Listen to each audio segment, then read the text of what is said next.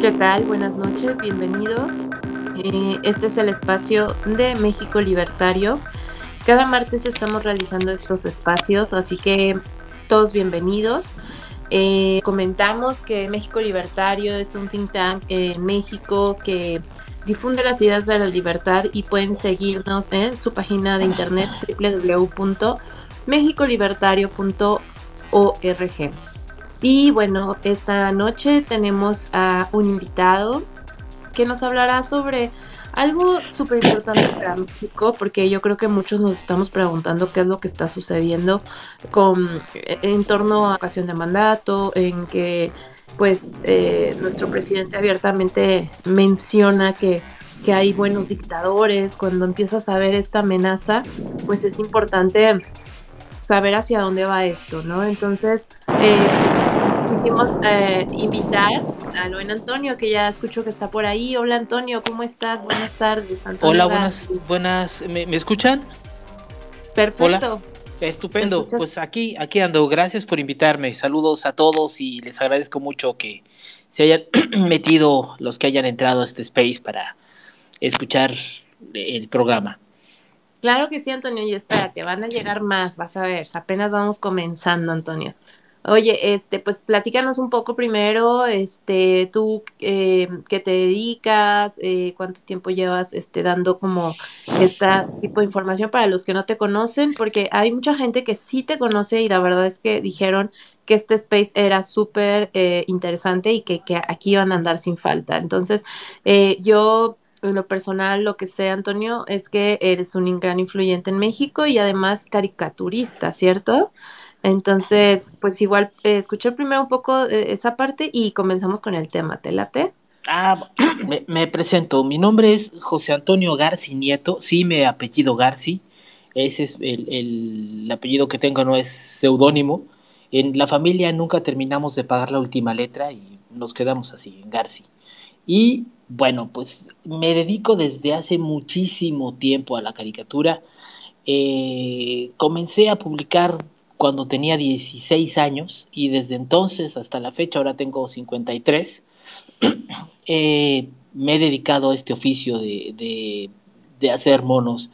Eh, creo que todos los caricaturistas eh, de alguna manera nacen o, se dedican a eso, pero luego como decía Siqueiros, el artista nace y después se hace o se deshace. Yo fui de los que sí pude hacerme caricaturista y la verdad nunca quise ser otra cosa. Y, como todos los que nos dedicamos a esta chamba, era de los que hacía monitos en la escuela y siempre estaba en la dirección porque me dedicaba a hacerle caricaturas a mis compañeros o a mis trus. Eh, y como ocurre hasta la fecha, por eso mismo hay gente que me quiere, eso mismo hay gente que me detesta. Ese es el sino de los que trabajamos en esto, que hemos hecho nuestra vida haciendo caricaturas y es que eh, el humor es necesariamente incorrecto y, es indispensable para la vida. Eh, ahora es mm, tal vez el momento en que es más difícil ser caricaturista de todos los que me ha tocado pasar y miren que llevo un ratote ya en esto porque ahora creo que vivimos una especie de, eh, eh, em, omnipresencia o, hegemonía de lo políticamente correcto y eso es veneno para el humor. El humor no puede ser diplomático, ni tampoco es posible que un diplomático media. Eh, el humor ah, en algún momento pisa callos, dice incorrecciones y además luego también es indispensable porque es la única, la única manera en que podemos decir un montón de cosas que de otra manera sería imposible de narrarlas, de, denunciarlas siquiera. Eh, pues me dedico no solo a hacer caricaturas, soy también guionista de comedia, he trabajado para prácticamente todos los comediantes que hay en México, Andrés Bustamante, Eugenio Derbez, Israel Haitovich, Mar Escalante, Los Mascabrothers, eh, eh, Ortiz de Pinedo, eh, Andrea Zanetti, que es un genio, eh, Víctor Trujillo, eh, un montón, en algún momento de mi vida he pasado por, por prácticamente todos, eh, porque también hay que decirlo, no hay muchos guionistas de comedias y caricaturistas, hay pocos guionistas de comedia, hay todavía menos.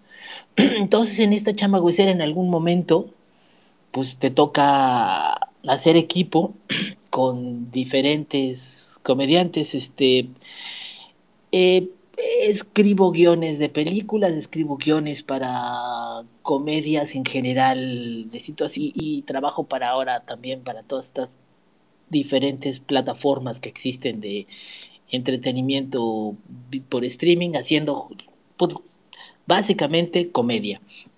Eh, en la parte de Twitter, ustedes tal vez me ubican mucho más por por el trabajo de caricaturista, porque también ese es el, realmente el trabajo más público que hago, el trabajo de monero o, de diseñador, porque también eh, que yo estudié diseño gráfico en la Escuela Nacional de Artes Plásticas, eh, pues es muy anónimo.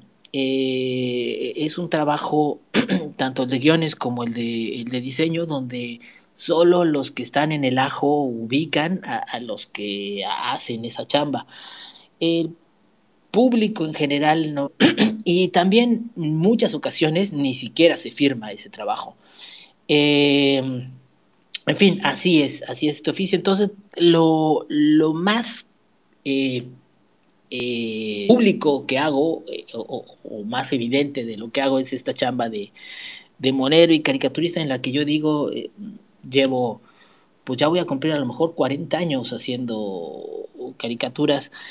Y eh, hoy eh, siempre he pensado que la caricatura es como muy importante eh, para decir un montón de cosas que se necesitan comentar, pero hoy por las condiciones tan especiales que vivimos, es indispensable de veras que eh, nunca, sí lo creía, pero no era una cosa que me pareciera tan evidente como ahora de que la caricatura es, en serio, eh, eh, la primera línea del frente de la opinión, de la crítica y del periodismo.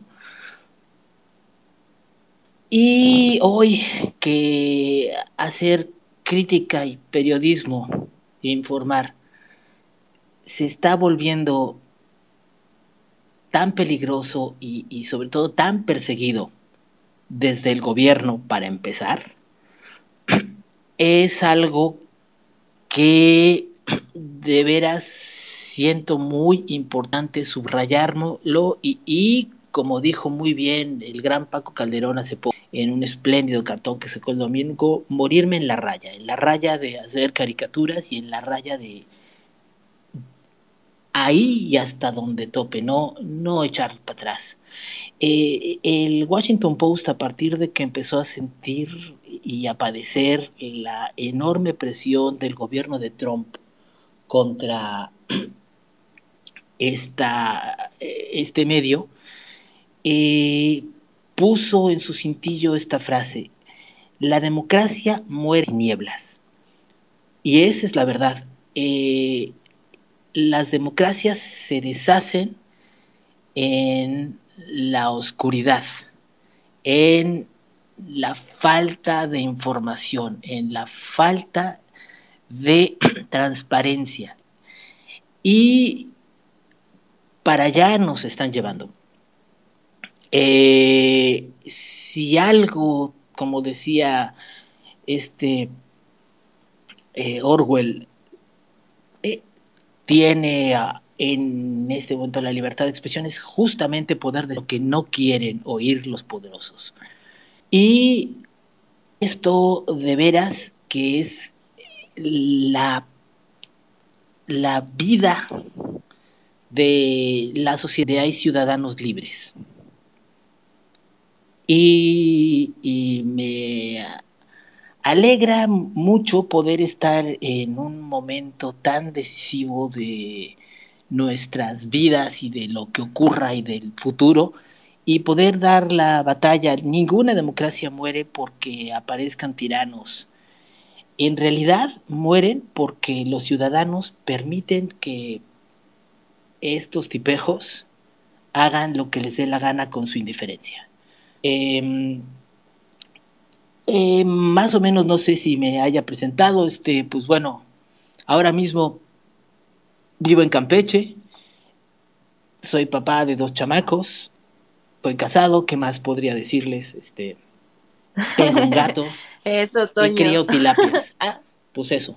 Oye, sí, ya, vimos tu logo de, ahí de la UNAM, está, eh, estudiaste ahí, supongo. Sí, pero en realidad lo puse porque cuando una de las tantas embestidas que, que dio el presidente a contra las universidades y en particular contra la UNAM, generó un movimiento de gente que era estudiante que, que pusiéramos nuestros el escudo de la UNAM en solidaridad para, para la escuela, para, para la universidad.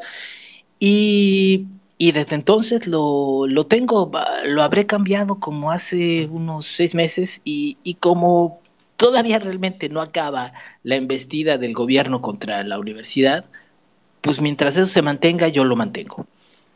Eso, es como una forma de pro así es, Así es. Eh, genial.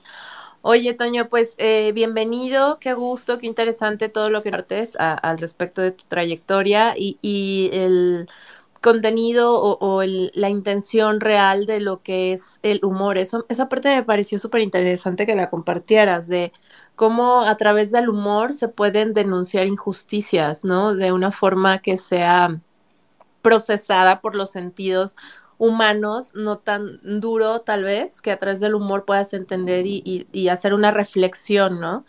Eh, pero me pregunto, o sea, por ejemplo, ahorita eh, yo veo que, el, presidente tiene sus propios moneros, ¿no? Sí. O sea, y, y, estos moneros a quienes ridiculizan, o sea, al final de cuentas, eh, se supone que pues la parte de la comedia del monero es como para denunciar esta parte de injusticias o em, abusos y tal, pero estos moneros están sirviendo más bien pues al que, al que está abusando de los ciudadanos.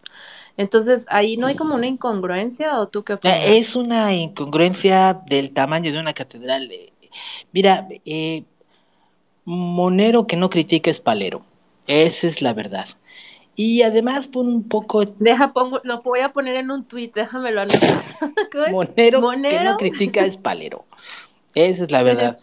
También tienes que eh, esto. Em, eh, este grupo eh, eh, militaba o, buscaba o, trabajaba desde hace mucho tiempo para, para López Obrador y ahora pues ya, ya llegaron. Em, a mí lo que me parece es muy incongruente el tiempo, estuvieron diciendo, ah, miren por allá, qué asco de personas que agarran y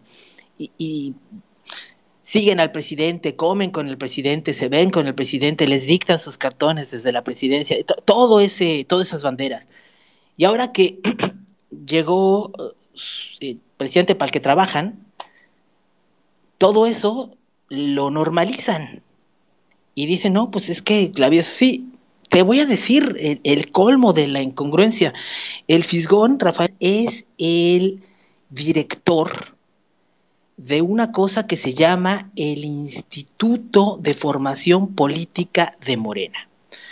Este Instituto de Formación Política de Morena tiene nada menos que la mitad del fabuloso presupuesto de este partido para básicamente dos, dos cosas. La primera es hacer propaganda para el gobierno, adular al presidente, y la segunda es atacar a quien se atreva a criticar o cuestionar lo que está haciendo este gobierno. Eso aquí y en China es lo que hace el chayote. Y esa es la super secretaría del chayote. Para que te des una idea, porque digo que es la super secretaría del chayote, es que esta oficina tiene más o menos 3 millones de pesos diarios. Quiero repetirte esta cifra. 3 millones de pesos diarios para hacer esta chamba. Es una locura de dinero. Y bueno, pues tienen unos intereses enormes de apoyar a esta cuarta transformación, porque en la vida han tenido esa cantidad de lana y para eso, y hacen las maromas olímpicas que sean necesarias y te van a decir que cuando es de noche es de día y que lo blanco es negro y que la guerra es la paz y todas las contradicciones que te puedes imaginar porque con esa lana ven lo que quieras. Esa droga hace que todo cambie del color que necesita la propaganda oficial. Y sí, se volvieron propagandistas. Este, y mira, en el fondo, digamos que yo, la verdad, pues eso es como una cuestión que hasta cierto punto puedo decir, pues, eh, pues ellos creen en eso y puedes decir de alguna manera, bueno, pues, este, pues como los nazis auténticos, pues ellos creen en eso, ¿no? Y, y pues ni hablar en esta época en que puedes decir que todo el mundo tiene derecho a pensar, decir lo que sea, dices, bueno, pues ellos tienen derecho a creer en eso y que además les resulta un estupendo negocio, pues bendito sea Dios. Lo que, lo que está del nabo es haberte pasado toda una vida criticando exactamente lo que ahora haces a lo bestia. Es como esas señoras que se la pasan, mira qué puta es aquella, y mira la otra que es putísima, y la madre de Dios, esa, esa sí es la más piruja de todas. Y luego resulta que eh, ella era la más prostituta de todos los ejemplos que podía haber. E, eso, y mira, y no es que, esté mal que sea piruja, lo que está mal es que critique toda la vida que se haya pasado con esa hipocresía, criticando y señalando, cuando en realidad eh, lo que estaban esperando era el momento para medrar y saltar sobre el chayote del tamaño de una catedral. Y eh, eso es lo que, lo que a mí me parece más, mm, pues más criticable. Pero ahora como, como, como persona, digamos, como, como ciudadano, como caricaturista, lo, lo gacho es que están haciendo tal vez ahora mismo la caricatura más pinche de su carrera, porque como no pueden criticar los enormes temas de lo que está ocurriendo, porque se tienen que morder un huevo por los enormes compromisos que tienen, se llegan a, hacer caricaturas de que pasó la mosca, de caricaturas absolutamente intrascendentes, cuando no, infamemente huevos del poder. Y eso verlo en un caricaturista es patético como caricaturista. Eh, sobre todo porque ellos tenían una reputación de caricaturistas verdaderamente violentos, duros, luchadores. Y ahora con los poderosos tan mansitos, mansitos, y cuando no, de veras, en un plan de abyecta propaganda, como cuando de repente dicen que los niños con cáncer son golpistas porque se quejan de que no tienen medicamentos. De ese tamaño, de veras, es la falta de madre que están teniendo ahora que llegaron al chayote del bienestar. chayote del bienestar. Oye, Toño, pero fíjate que ahorita que diste estos datos, está interesante acerca de esta oficina que, que, que pues tienen tanto presupuesto. Y ahora, y esa, esa es una de las muchísimas oficinas que dan lana. Mira, este gobierno como nunca, como nunca reparte y da lana para imponer su narrativa, por una sencilla razón, es lo único que tienen. Este es un gobierno de saliva. No hay logros, no hay argumentos para sostener lo que hacen con hechos. Por eso todos son otros datos, por eso todo es mañanera, en la mañana, en la tarde y en la noche. Y si te descuidas todavía te hace un comunicado oficial y si te descuidas todavía hace una fiesta especial para decirte más cosas. Necesitan estar todo el tiempo bombardeando y bombardeando y bombardeando con, eh, con eso, con otros datos, con propaganda.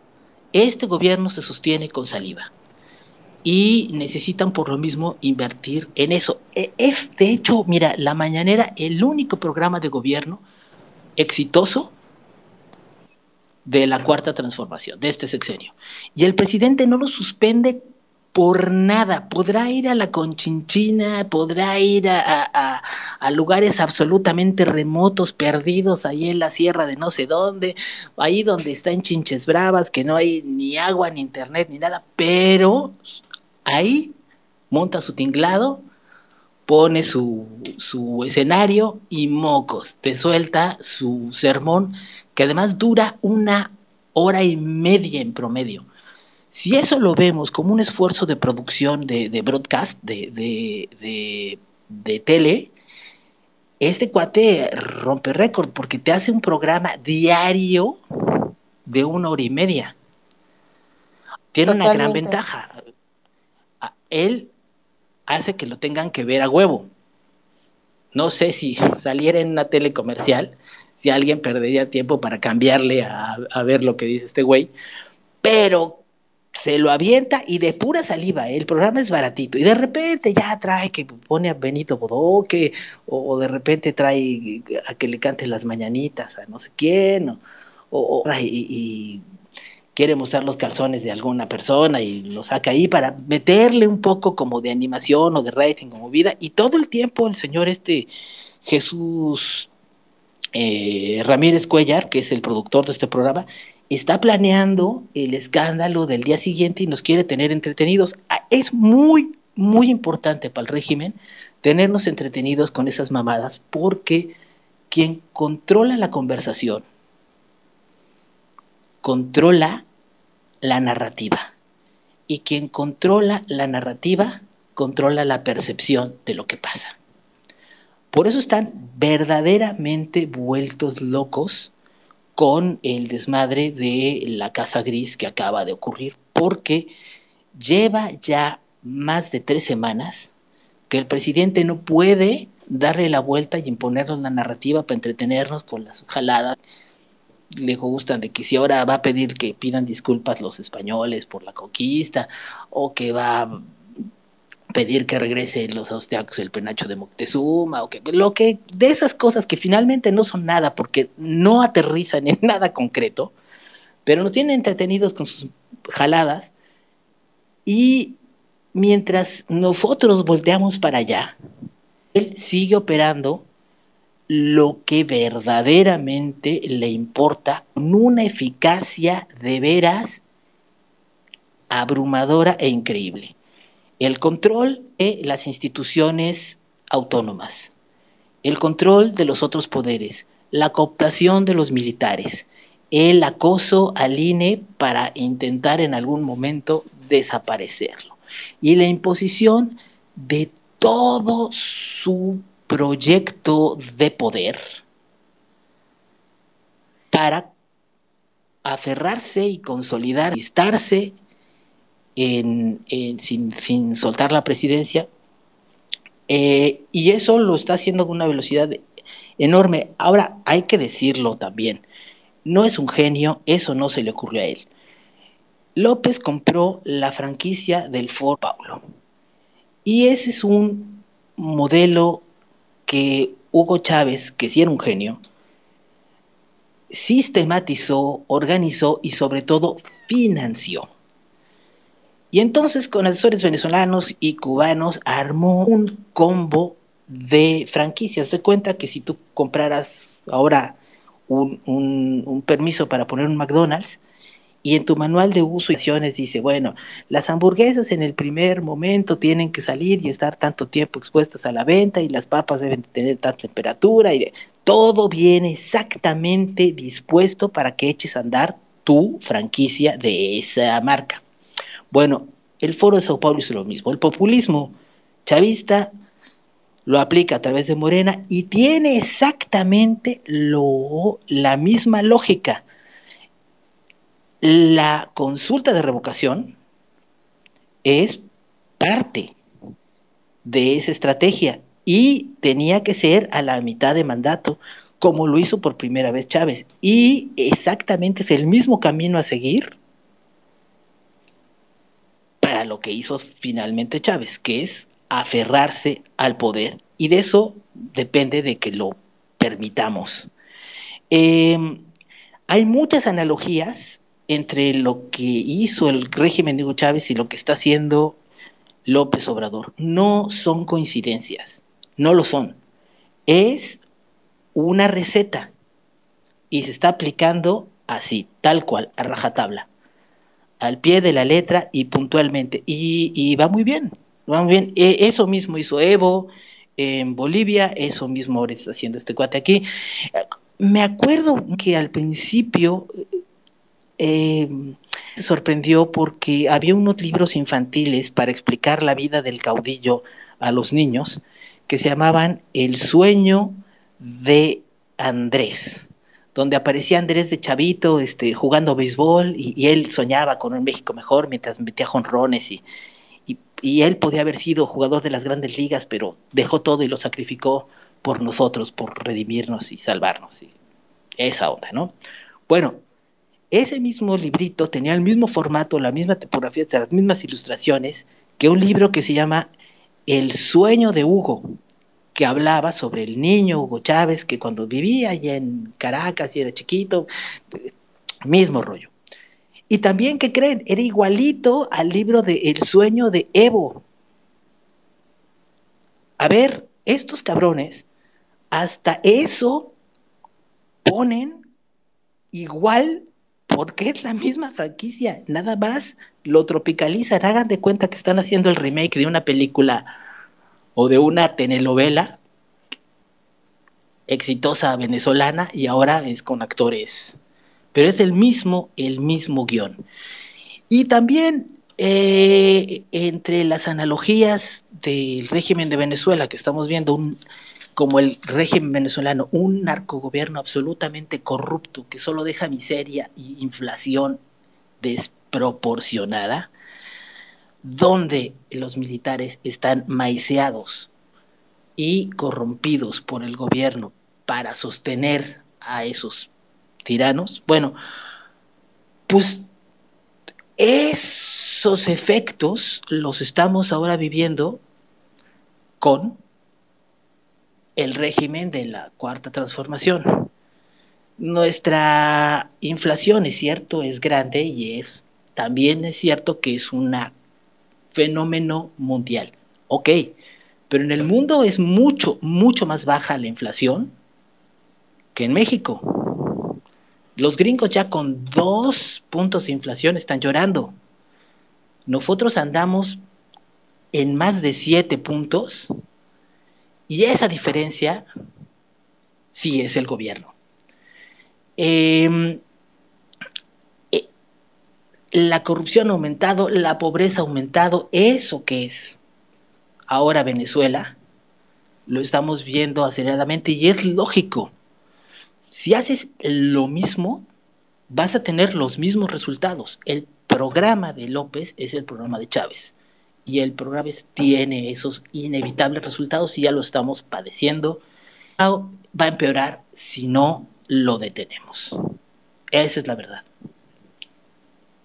Totalmente, Toño. Oye, y nada más comentar, igual este, acerca de, esto que, comentas del foro de Sao Paulo, decir que actualmente, eh, pues, esta gente ya se llaman em, Grupo de Puebla, Ahora, eh, creo que cuando entró Bolsonaro, corrió, sí, sacó foro de Sao Paulo. Ya no los dejó juntarse, sí.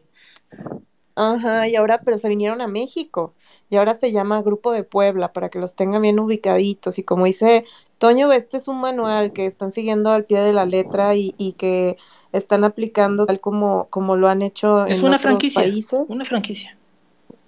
Sí, y me sorprende cómo, eh, pero fíjate que dicen que, que, que López Obrador eh, lo está acelerando, o sea, por ejemplo, lo que tardó Chávez en, en, en hacer, en implementarlo, eh, López Obrador lo está haciendo en tres años, o sea, no sé si vieron el cambio eh, o no lo notaron estos últimos meses de cómo ya está metiendo más el tema de el mensaje del dictador, de el quedarse más tiempo, de atacar directamente a periodistas, eh, usar como todo el, poder de- del Estado para, para hacer su, como sus berrinches, ¿no? Entonces, ya estamos viendo como una de las caras como feas de, de, de, de lo que es un, un tirano. Eh, falta ver como cuando ya eh, esa parte que se pueda poner como violento hacia la, hacia los individuos, ¿no? Hacia los ciudadanos.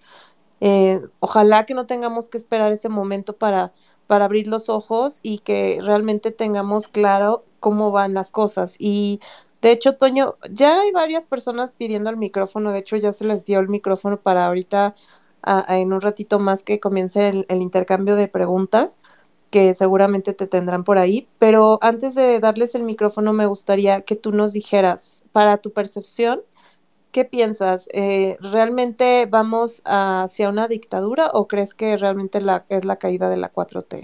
Mira, justamente estamos a la mitad de esas dos, dos, dos eh, futuros posibles.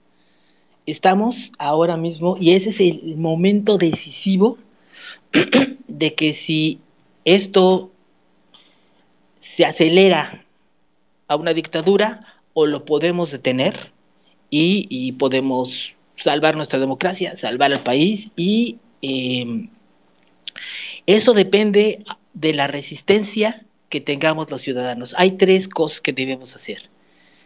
Insistir, persistir y resistir. Insistir, insistir, resistir y prevalecer, soportar todo lo que viene en estos momentos porque es donde o se inclina el, la balanza hacia un lado o hacia el otro. Tenemos muchas eh, todavía fortalezas, pero yo creo que sí, sí, nuestra democracia está amenazada y sí el plan, desde luego, es llevarnos a una dictadura. Mira, todos los gobiernos populistas son netamente pro-dictatoriales, son autoritarios y para existir necesitan un caudillo. Si tú le quitas al populismo el caudillismo, a la persona que los dirige, no queda nada. Y López Obrador no ha dejado que exista otro caudillo, ni tampoco tiene la facilidad de Chávez como de heredarlo. Ningún, salvo Chávez que pudo dárselo a, a, a, a Maduro el poder, pero porque tenía absolutamente todo cooptado. Y cuando perdió, eh, las elecciones simplemente creó otra, otra Cámara de Diputados, una absolutamente leal, y negó la realidad, hizo una burbuja, la aisló, y, este, y, inventó con sus otros datos su eh, eh, Congreso Bolivariano, que es como si ahorita hicieran su Congreso del Bienestar para gobernar ellos y viéndose el ombligo. Eh, miren, el, el asunto es que termina necesariamente en eso y Morena no tiene otro caudillo que le garantice a López, ya no digas la continuidad de su régimen, que por lo menos vaya a ganar. Si le quitas a, a, a López, a, a, Morena, no hay nada. Y por eso mismo está todo obligado a acelerar todo este proceso porque no hay quien lo pueda echar a andar. Y eso es justamente el gran problema de la revocación de mandato. Lo puse justo en el cartón de hoy, que todo es una trampa para acabar con la democracia y eh, atacar al INE por pase lo que pase, cualquiera de los escenarios que se den va a ser un pretexto para poder descalificar al INE y inventar el Instituto Electoral del Bienestar, donde solo gana Morena, y regresarle la cuenta de votos al gobierno, y en una de esas vuelve a poner a Bartlett a, a, contar los votos, que fue el que garantizó el fraude del 88, y volvemos a esas épocas donde el partido oficial ganaba siempre todas las votaciones. Buenas noches. Hola. Hola. Hola, buenas noches. Hola, buenas noches. Eh, vamos, perdón, vamos a ir dando el micrófono eh, conforme lo solicitaron para este, respetar los tiempos de cómo fueron pidiendo la voz, ¿va? Eh, Antonio, ¿cómo ves? Eh, ya les empezamos a dar la palabra. Sí, porque sí, ya cuando, cuando gusten, para no, no prolongar de, demasiado esto y que sea un, una charla, este, Exacto. y, mm, y no de su, de su paciencia. No te preocupes. Más bien nosotros a ti que, que no te queremos quitar mucho tu tiempo, pero este vamos a empezar a, a dar los micrófonos. Porfa, eh, si van a hacer eh, preguntas o aportes, ser posible para que alcance la mayoría, porque hay varios que están solicitando la palabra. Entonces empezamos con María, que fue la primera en solicitar el micrófono. María Cristina, bienvenida. Hola, muchas gracias. Hola, querido Toño, Hola. buenas noches. Oye, una pregunta. ¿Qué te parece a ti el comunicado que sacó vergonzosamente, ya estoy dando mi opinión, el eh, Senado mexicano este, en el grupo parlamentario de Morena? ¿Qué opinas de? Ese es un dogma populista. Cuando dicen que el caudillo representa al pueblo, a la patria y al- a la nación o al Estado, es la santísima trinidad del populismo. Es justamente el caudillo se funde, en el caudillo se funde el pueblo, la nación y el gobierno. Entonces, cuando el caudillo populista dice es que el pueblo es sabio, en realidad está diciendo yo soy sabio. Cuando el caudillo dice es que el pueblo es bueno, en realidad está diciendo yo soy bueno.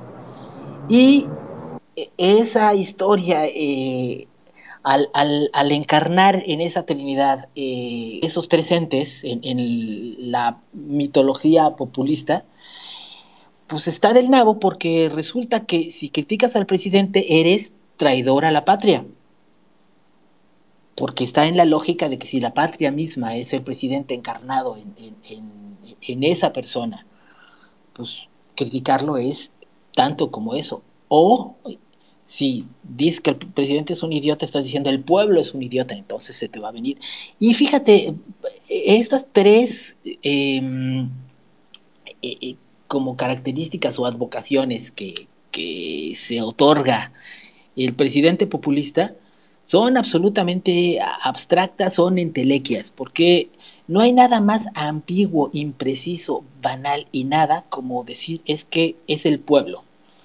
Porque mira, del pueblo somos todos, absolutamente todos, y cuando son todos no es nadie en general. Yo soy del pueblo, tú eres del pueblo, Carlos Slim es del pueblo, López Obrador es del pueblo, eh, Carlos Loret de Mola es del pueblo, todos somos del pueblo. Entonces cuando alguien dice que yo lo represento, es, es imposible, es imposible. Es, eh, y, y bueno, los populistas se auto proclaman como los únicos interlocutores legítimos y representantes del pueblo. Y eso es muy peligroso porque cuando, cuando lo hacen es con esta maldita, eh, con este maldito propósito, dividir a los mexicanos o a la población en el pueblo bueno o el pueblo malo o el antipueblo. Y todo su éxito retórico es justamente armar esta división inventada, falsa y estúpida entre las personas. Y como tú perteneces a esa parte del pueblo mala, pues no tienes derecho a opinar. Y no sé si ustedes eh, se hayan topado con algunos de los entusiastas del régimen, cuando hacen una observación, una crítica con un argumento, no rebaten el argumento con alguna prueba o con alguna otra idea. Lo que dicen, lo que pasa es que tú eres lo que quieras, fifi, perdiste tus privilegios, eh, comprado. El argumento para negar lo que opinaste no es demostrando que es falso, sino descalificándote. López Obrador ahora acaba de decir que eh, Carmen Aristegui está en contra de él. Es decir, no da pruebas de que lo que hay Carmen sea falso, que con eso acabaría o zanjaría definitivamente toda la cuestión de sus reportajes o investigaciones. Él lo que dice es que Carmen Aristegui está en contra mía. Ya no es un problema de decir la verdad, es un problema de, de, de que, ah, es que como me odia, dice eso. Es decir, te descalifica y al negarte la legitimidad que tú tienes para opinar que estás en contra, ahí a chingar. Porque digas lo que digas, o tengas o no tengas la razón, eso ya es irrelevante. Tú no tienes derecho a hablar. Y así es como ocurre en todas las pinches dictaduras populistas a todos los demás que digan que está mal el régimen, los descalifican con un pasarlos al conjunto del antipueblo con todos los calificativos o adjetivos que quieras, en cada lugar tienen los suyos.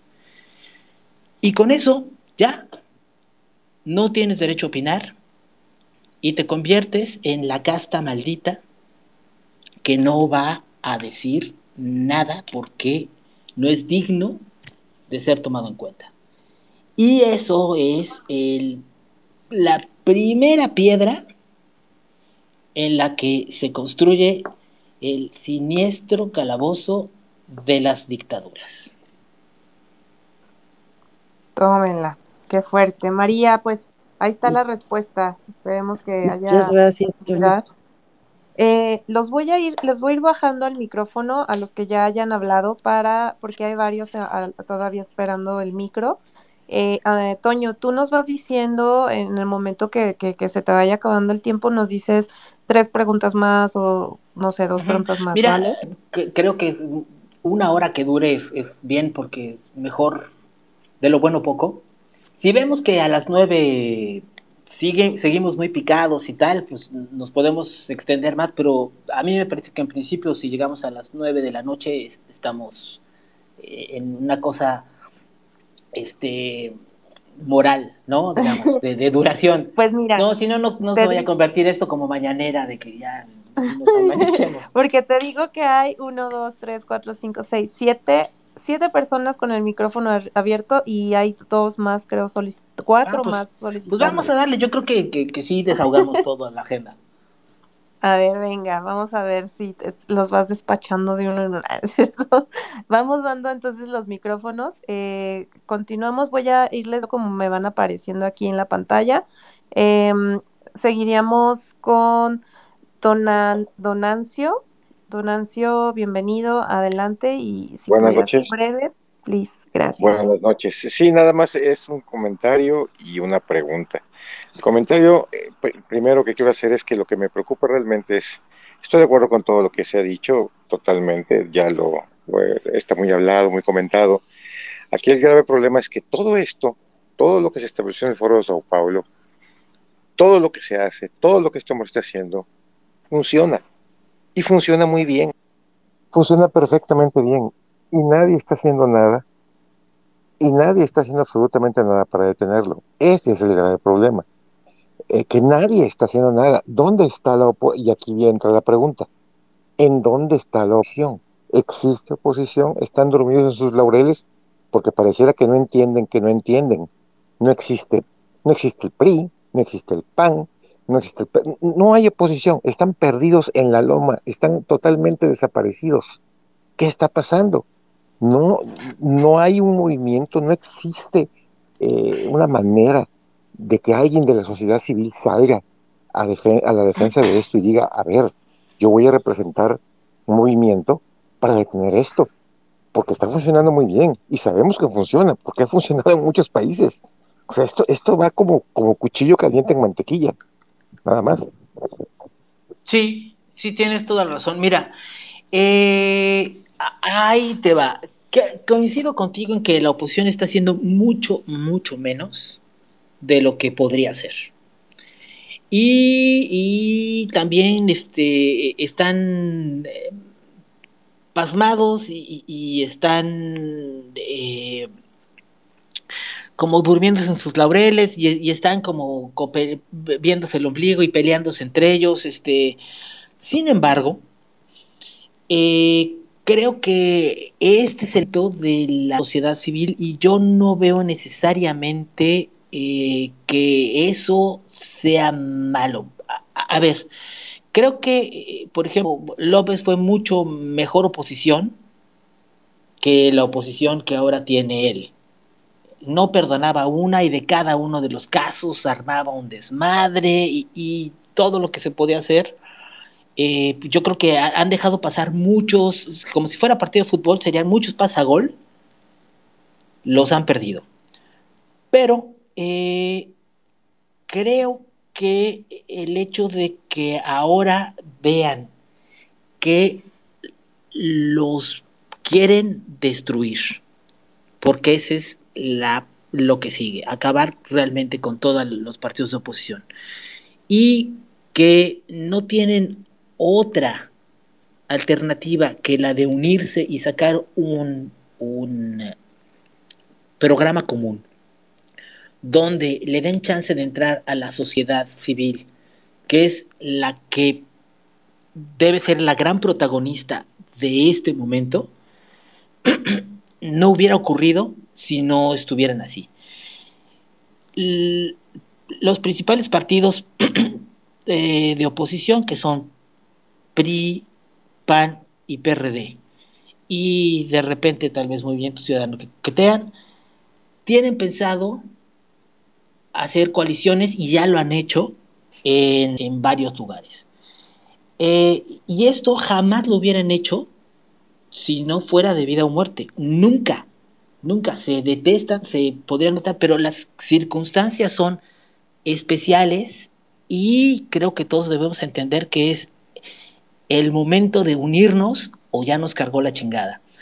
Eh, y eso también es bueno porque eh, esta urgencia de unión puede hacer que un montón de diferencias que eh, en otros momentos fueran importantes, ahora pasen a segundo plano y podamos hacer algo mucho más grande, más trascendente y sobre todo mejor de lo que se ha hecho hasta ahora. Eh, miren, la oposición solo va a ganar si va unida. Creo que somos mucho más los que votamos en contra de Morena, con todo y que buena parte de los votos son comprados a través de sus sistemas de asistencia, somos mucho más los que no votaríamos. Pero si como están las reglas del juego, tenemos que arar con esos bueyes, es decir, con los partidos políticos. Si no, no hay forma de hacer una contención del populismo. Si los de oposición van separados, cagamos Mario, esto ya, ya se perdió. Eh, se están haciendo muchos esfuerzos para lograr candidaturas conjuntas y se ha logrado en ciertos lugares. Yo ahorita vivo en Campeche y, yo aquí vi claramente que el hecho de que no se hayan podido poner de acuerdo PAM y, PRI para postular a un solo candidato provocó que ahora Laida Sansores esté gobernando. La diferencia de votos que hubo entre el candidato que era en realidad panista y que se tuvo que ir a Movimiento Ciudadano cuando vio que no tenía salida en la coalición, eh, fue de 1.400 votos. Entre Movimiento Ciudadano y la coalición, si todos hubieran estado unidos, hubieran superado casi por tres por cada voto que fue por la coalición de Morena y sus partidos satélites. Otro dato, en la Ciudad de México hubo por los partidos de oposición dos, de la coalición específicamente, de este, de este grupo de, mancuerno de, partidos que era imposible que estuvieran juntos, 200 mil votos más en la Ciudad de México que los que hubo por Morena y sus partidos satélite. Eso quiere decir que si en las elecciones del 2021 hubiera estado en juego la Ciudad de México, Morena la pierde.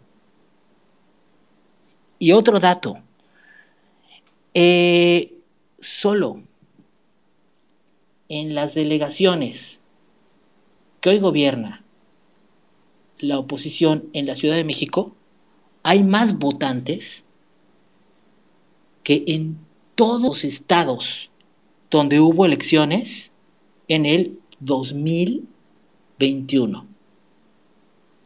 De ese tamaño es la posibilidad del triunfo.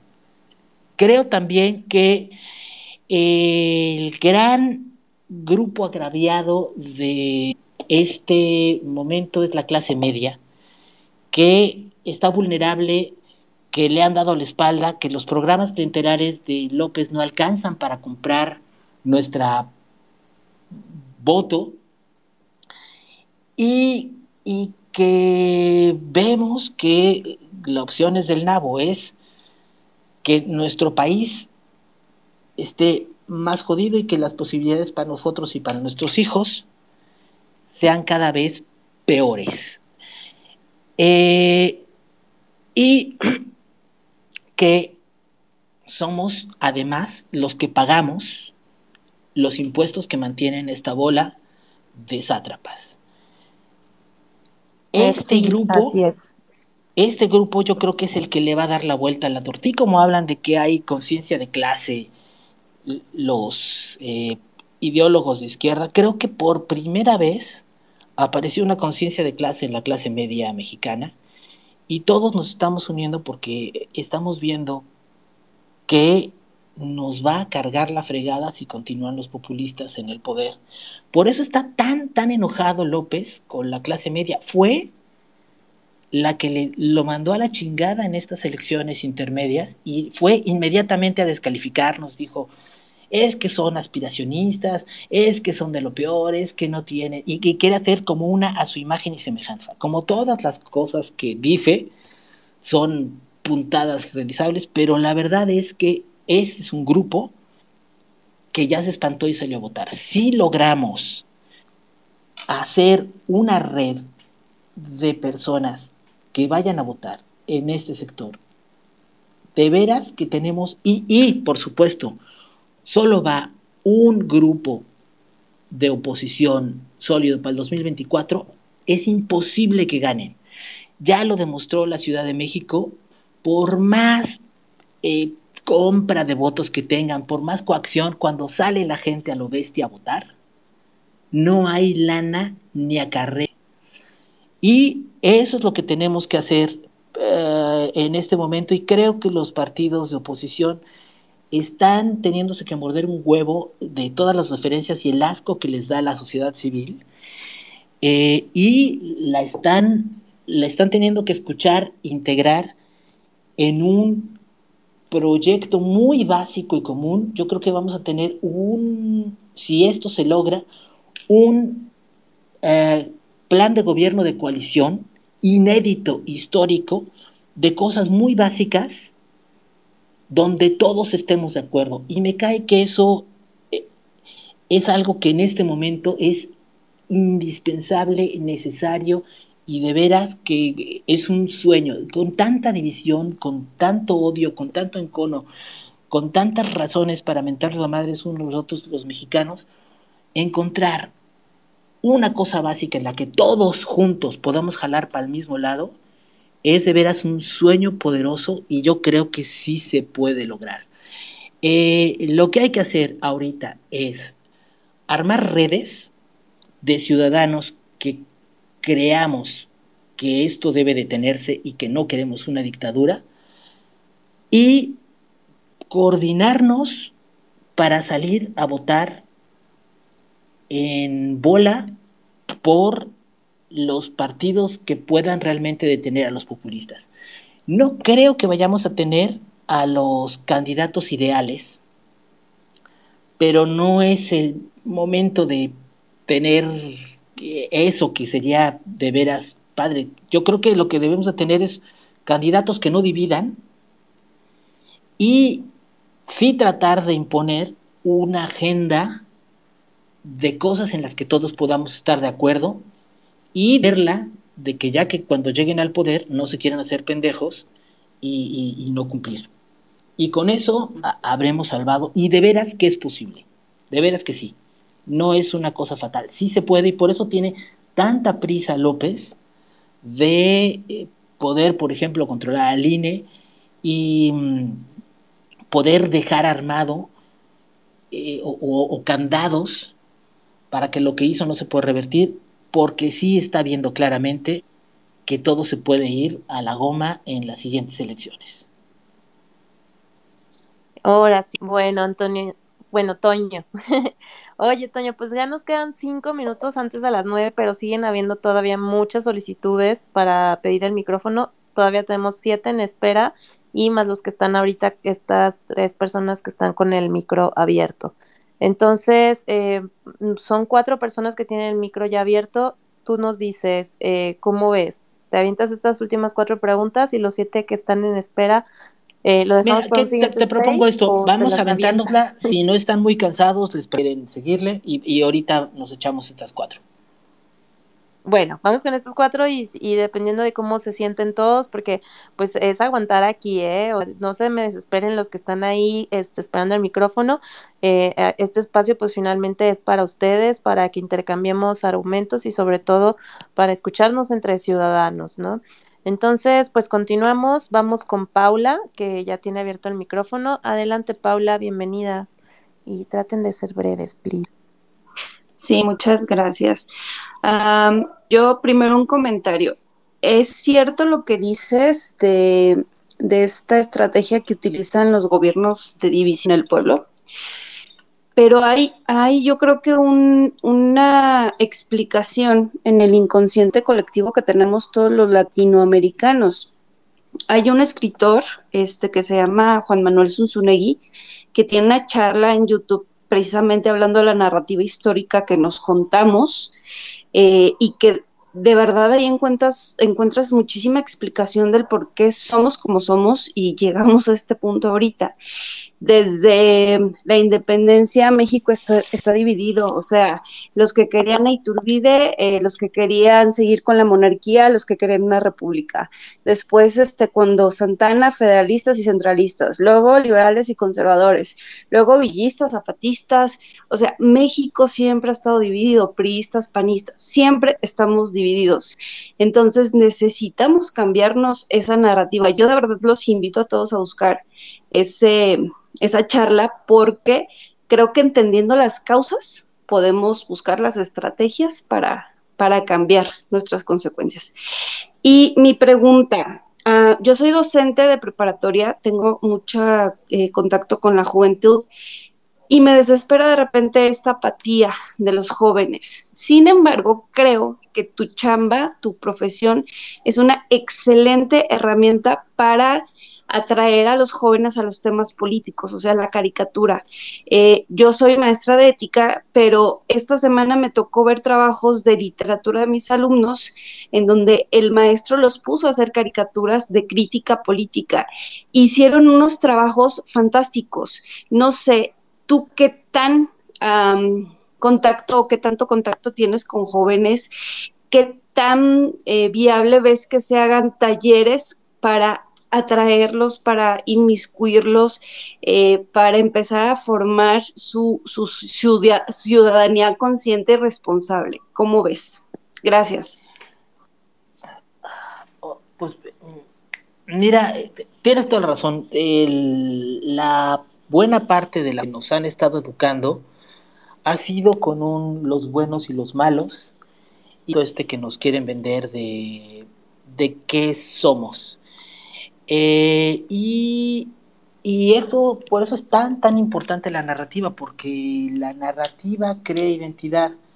Si yo te cuento la historia que quiere Claudia Sheinbaum de que los mexicanos somos el producto de una violación, de que llegó un español y violó un indígena y entonces todos somos este producto de esta violación desde hace 500 años, y tú te identificas y le compras eso, pues ya tu identidad es, ah, soy el hijo de, este producto. Pero si dices, bueno, soy el producto del mestizaje entre dos pueblos y sí, efectivamente llegaron españoles y todos tenemos apellidos españoles y todos estamos mezclados y todo, todo lo que veas en México es justamente una maravillosa salida y vuelta cultural que le dio al mestizaje, que creó algo absolutamente nuevo que no había antes y que por eso podemos hacer quesadillas con queso que trajeron los españoles y tortillas que y epazota que ya había por aquí. Y así todo lo que veas dices qué maravilla soy de veras algo luminoso soy algo nuevo soy algo un, un reinvento que todas las contradicciones que podía haber pudo nuestra cultura sumarlas y crecerlas y soy justamente esto que aportó al mundo que no existía y ahora somos esto, mexicano. Esa es también tu identidad y tú, tú depende de cuál es la historia que te cuenten o que te quieran más bien vender, es la que, la que hace cómo te percibas en el mundo. Con esa historia que nos venden, nuestro eh, futuro como identidad es fatal y perdedor. Y hay que hacer un México ganador, un México que vaya a lo grande, que le serio a los chonchos. Si, si los populistas lo que nos venden es, mira, vas a estar jodido y menos mal que yo te voy a dar un poco para que no te mueras de hambre, pero lo bueno es tu situación en la miseria y eso es virtuoso. Eh, si compramos eso como algo bueno, eso es lo que vamos a tener. El populismo vive de crear una narrativa así, de odio, de división, de buenos y malos, de blanco y negro, porque ellos viven de la división.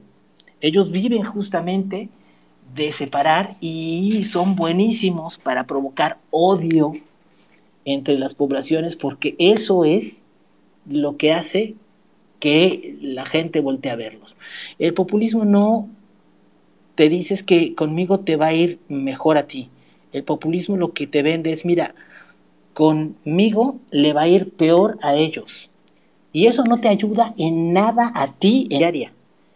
Pero te da una extraña eh, confort de que sientes que te estás chingando a otra persona, lo cual es verdaderamente mezquino porque si fregarte a alguien te ayudara a ti, pues que como que tendría cierto fin práctico que te dé gusto, pero no, no lo va a hacer. Los únicos que sí se van a enriquecer estúpidamente de esa división entre nosotros son los populistas. Esos políticos cada día, ellos y sus familias se hacen más ricos y mientras que nos tengan ocupados matándonos entre nosotros, van a poder seguir robando impunemente. Sobre lo de poder hacer caricatura y esto, yo creo que ahora mismo, de veras, eh, no es como necesario, las herramientas ahí están. Yo creo que desde que llegaron los memes y todas las herramientas para hacer este y aplicaciones para hacer humor gráfico, muchísimas personas descubrieron el fondo eran caricaturistas de closet, eran humoristas gráficos y no lo sabían. Yo lo que le diría a tus alumnos es, muchachos, saquen todas esas cosas que pueden sacar con sus herramientas y empiecen a, publicarles y a comer memes y videos. Y, los chavos además son súper industriosos y conocen mucho más recursos de los que, por ejemplo, yo, yo conozco que medio hago cosas por, la, por internet. Y em, y las hagan a partir de ya. También, mira, eh, eh, la caricatura misma está viviendo un, un gran, eh, como un momento final.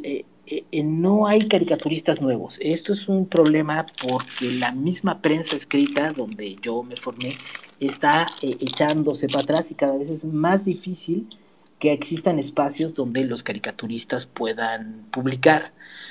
La caricatura no es una chamba que se estudie, este, yo sí estudié comunicación gráfica en la UNA porque yo pensaba que eh, el problema de la caricatura es un problema de comunicación y de diseño. Pero los caricaturistas salen de los más diversos lugares. Hay agrónomos, hay arquitectos, hay pintores, hay cuates que estudiaron periodismo, hay, hay ganaderos que luego se metieron a, hacer caricaturas, hay, hay eh, hay de todo. Eh, no hay una escuela para, para volverte, que la escuela es, es, hacerlo. Lo que yo le diría a tus alumnos es empiecen a publicar ya porque sí pueden hacerlo ahora mismo en redes sociales y van a ir aprendiendo en la marcha de esas cosas y hay mucha gente que ya lo está haciendo. Es, es una cosa feliz de que aunque yo creo que fui como de la última generación de caricaturistas chavos que aparecieron y yo no veo chavos después de mi generación que se hayan logrado consolidar eh, y a mí me daba como pena porque decía, bueno, ¿cómo va a seguir la caricatura cuando mi generación se vaya? ¿Qué va a pasar? Pues va a cambiar, va a ser otra cosa, a lo mejor se da con otros, otros formatos, otras formas de contar, pero el humor gráfico, los comentarios editoriales y la crítica con caricatura, eso es universal, es eterno y desde los tiempos más remotos de la humanidad y en los futuros más grandes a los que llegue nuestra especie humana, va a seguir existiendo. Gracias, Toño. Eh, bueno, ya, ya de todas formas, eh, por ahí te escuchó Paula, nada más que ya la bajamos para que pudiéramos darle la palabra al que seguía rapidito. Em, bueno, vamos, eh, ah, ya no está el que, seguía, entonces el Ramas, el Ramas sería el que sigue en la lista. Adelante. Bueno, eh, ¿Me escuchan? Sí. Listo, te escuchamos. No, nada más eh, venir a felicitarlos también por los espacios, los ejercicios que se pusieron de moda. Yo he estado ahorita en estos últimos tres semanas, yo creo que nunca había estado tanto en Twitter. Yo soy animal de Facebook y ahora pues por todo están, ¿no? Entonces estamos con el Twitter y demás.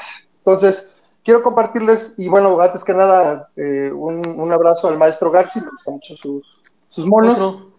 Sí, pues es que, bueno, sí que casi, casi todos menos los de la jornada, Estamos aquí, ya acabamos acá, pero este, un placer leerlo como siempre. Entonces, les voy a compartir un ratito, saludo a gente de México Libertario, a Víctor Senda por ahí, ya lo vi, este, yo desde que tuve a mis niños he estado un poquito, yo también le hice la actividad, pero era la onda de los descreídos hace muchos años, ya hace como 100 años, ya llovió, se secó y se volvió a llover, pero sé lo que implica estar haciendo bajo para, para esto y ahorita está popularizando y qué bueno que estén haciendo los ejercicios, no es competencia, yo creo que todos tenemos que sumar. Bueno, yo les voy a pasar un par de tips que he estado oyendo de los spaces de, eh, de las últimas semanas, ¿sí?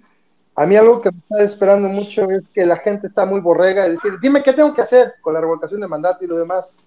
Siento que tenemos que compartir opciones y la opción de la libertad es la que la tenemos que vender. No sé cómo, cómo bajemos a, a nivel de ahorita porque siento que también se está viendo al menos en los otros spaces que aquí me gusta, que parece que no es el caso, que se están haciendo una especie como de caja de resonancia y están cilindrando unos a otros. Entre más, entre más seguidores tienes, entre más importante, ahí está el micrófono y es imposible prácticamente que se lo pasen a, nadie más, ¿no? Se cilindrean un poco. Aquí eso yo les recomiendo mucho que sigamos haciéndolo así. Y por ejemplo, yo quiero aportar mi granito de arena de lo que he visto para lo que se viene con lo que está manejando el maestro y todo de así con lo de las elecciones, ¿qué es lo que tenemos enfrente? Que aunque diga, como dice Gloria Álvarez, que nos la pasamos en la TAM como con, con lo más urgente, pero es que sí lo tenemos y, demás, ¿no? No sé si hay gente aquí de, que pueda incidir un poquito en los partidos. A mí me gustaría mucho que impulsáramos eh, la gente de libertad ahorita que tenemos encima el problema que ya tenemos con, con ahora sí que con Voldemort, o sea, ya saben quién,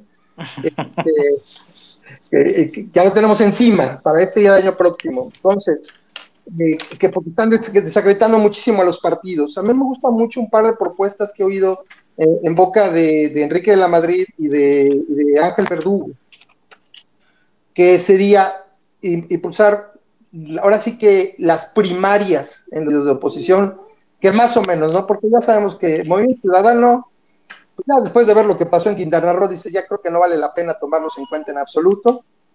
Entonces, a mí me gustaría cómo, en el aspecto ciudadano que estamos incidiendo con estos spaces, exigir las primarias. Es la forma más simple, me parece, de que también se laven las manos un poco los dirigentes de los partidos y dicen, chin, nos quitaron, nos arrancaron y que no se abran porque siento que ahí están los valientes y los Lili Telles, perdón, los valientes y, la gente de los partidos que, tiene mucha cola que le pisen y se van a abrir. Entonces, no sé qué opine la gente que está en ese espacio, como pedirle en un momento dado que ahorita que, aunque no nos caigan bien y aunque estén de la fruta los partidos, son la, herramienta que tenemos todavía ahorita, aparte de defender al INE, eh, yo, yo creo que valdría mucho la pena impulsar esta idea de primarias, que de cada partido que esté en la coalición, ¿sí? que a lo mejor no van a ser todos, obviamente no va a estar Movimiento Ciudadano y demás, que los partidos que estén inmiscuidos, y sabes que presente, que se inscriban lo que sean.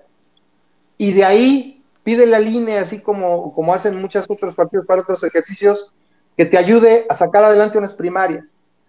¿Qué tal que, por ejemplo, se, juntaran 10, 11, 12, por decir? No creo que tengamos tantos, pero vamos a suponer que por lo menos fueran dos o tres de cada partido, del PRD, del PAN y del PRI, impulsáramos esta idea de, gobierno también de coalición, exigirle, decirle, oigan, hagan debates, métanse a los spaces y creen candidatura desde el 23, 22 de año, finales de este año.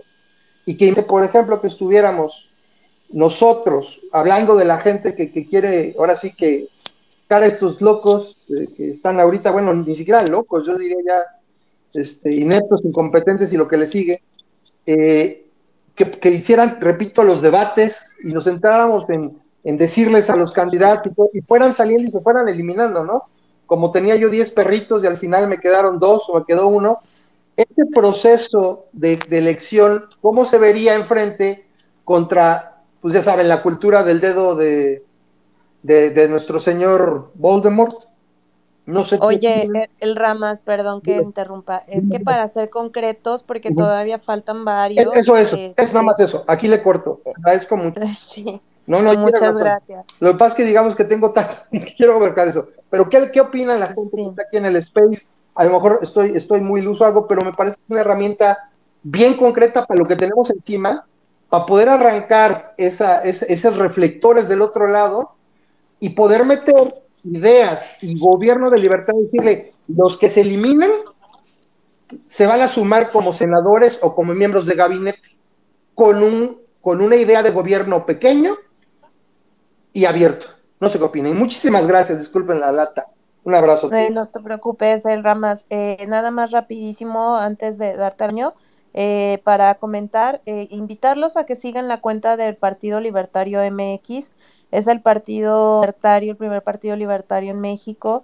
Está en formación, ya está siendo organizado por ciudadanos que pues se necesitan manos, se necesitan mentes, se necesitan propuestas y evidentemente eh, pues si no estamos conformes con lo que nos están ofreciendo los políticos pues nosotros hay que eh, pues salir al quite no y sobre todo mostrarles que hay otra opción como una agenda libertaria pueden visitar la página del partido www.partidolibertario.mx y pueden checar las propuestas, eh, las primeras propuestas que se están lanzando. Entonces, eh, tal vez no pudiera ser un partido que tuviera un registro porque sabemos que es complicado por los tiempos, pero al menos podríamos meter presión para que políticas libertarias se tomaran en cuenta por los partidos que están en el poder. Entonces, pues esta es una invitación a que se sumen a accionarse. Por ahí le mandé la solicitud a Partido Libertario MX para que se subiera como organizador para que ubicaran la cuenta, pero por ahí anda. Y pues nada, ahora sí, eh, este Toño, te dejo el micrófono. Ah, mira, eh, la verdad es que eh, esto que planteas es algo que no está ni, en mis manos ni en nuestras manos de cómo, cómo se va a organizar. Los únicos que con una estrategia muy difícil de lograr y, moviéndose verdaderamente en campo minado, porque en cualquier momento pueden pisar mal y se, y se va al cague todo el asunto. Están intentando organizar esta gran coalición que, como repito, es la única forma real que se tiene de, detener esto, son los de Sí por México, que dicen, bueno, solo con los partidos unidos se puede detener al populismo. Hay que hacer un pegamento para que partidos que se detestan, pero que son oposición y, son una oposición real porque les va la vida de, su existencia, no se oponen a este régimen, se junten, lo están haciendo ellos. Es una cosa muy difícil porque tienes que sentar a un priista con un panista y con un perredista y eso es de veras que es sentar un, gato, un perro y un ratón juntos eh, y, todos se pueden este, en cualquier momento, es como una mezcla muy explosiva, pero lo han logrado. Y eh, lo que yo creo más importante de cómo se saque el candidato es sacar una plataforma común de oposición que pueda tener, por supuesto, eh, como decías, este, agendas de programas libertarios, cosas en donde todos podamos coincidir, que garanticen que quien quede las vaya a echar a andar. Yo no sé si unas elecciones primarias sean la solución, porque elecciones primarias dividen más de lo que de lo que ganan. Entonces, si lo que buscamos es una, eh, una oposición que vaya unida y de repente los candidatos al pelearse se saltan para Morena, pues debilitó mucho más al candidato que llegue que lo que lo ayudó, porque creo de veras que en esta elección el candidato no es el, mejor preparado, tal vez, no es el que tenga las mejores ideas, es el que no divida. En mi opinión sería mucho mejor que los partidos de oposición logren llegar a presentar un candidato después de haber, hacer un consenso y sacar un candidato de unidad sin división. Eh, es muy probable además que una vez que se consume el, dedazo de López para su sucesor, todos los que no quedaron se quieran pasar a la oposición. Y a estos ojetes habrá que hacerles un espacio, no porque sean buenos, sino porque le van a quitar votos a los otros cabrones, que son peores. Y entonces, en este momento en que vamos a tener que aterrizar, eh, lo que hay que hacer con lo que se puede hacer y, la miseria de la, política, luego va a haber que hacer cosas de que de repente si dice el culero de Monreal que se pasa a la oposición porque no lo pelan, de veras que hace mucho más daño a Morena en la oposición que dejándoselo al peje.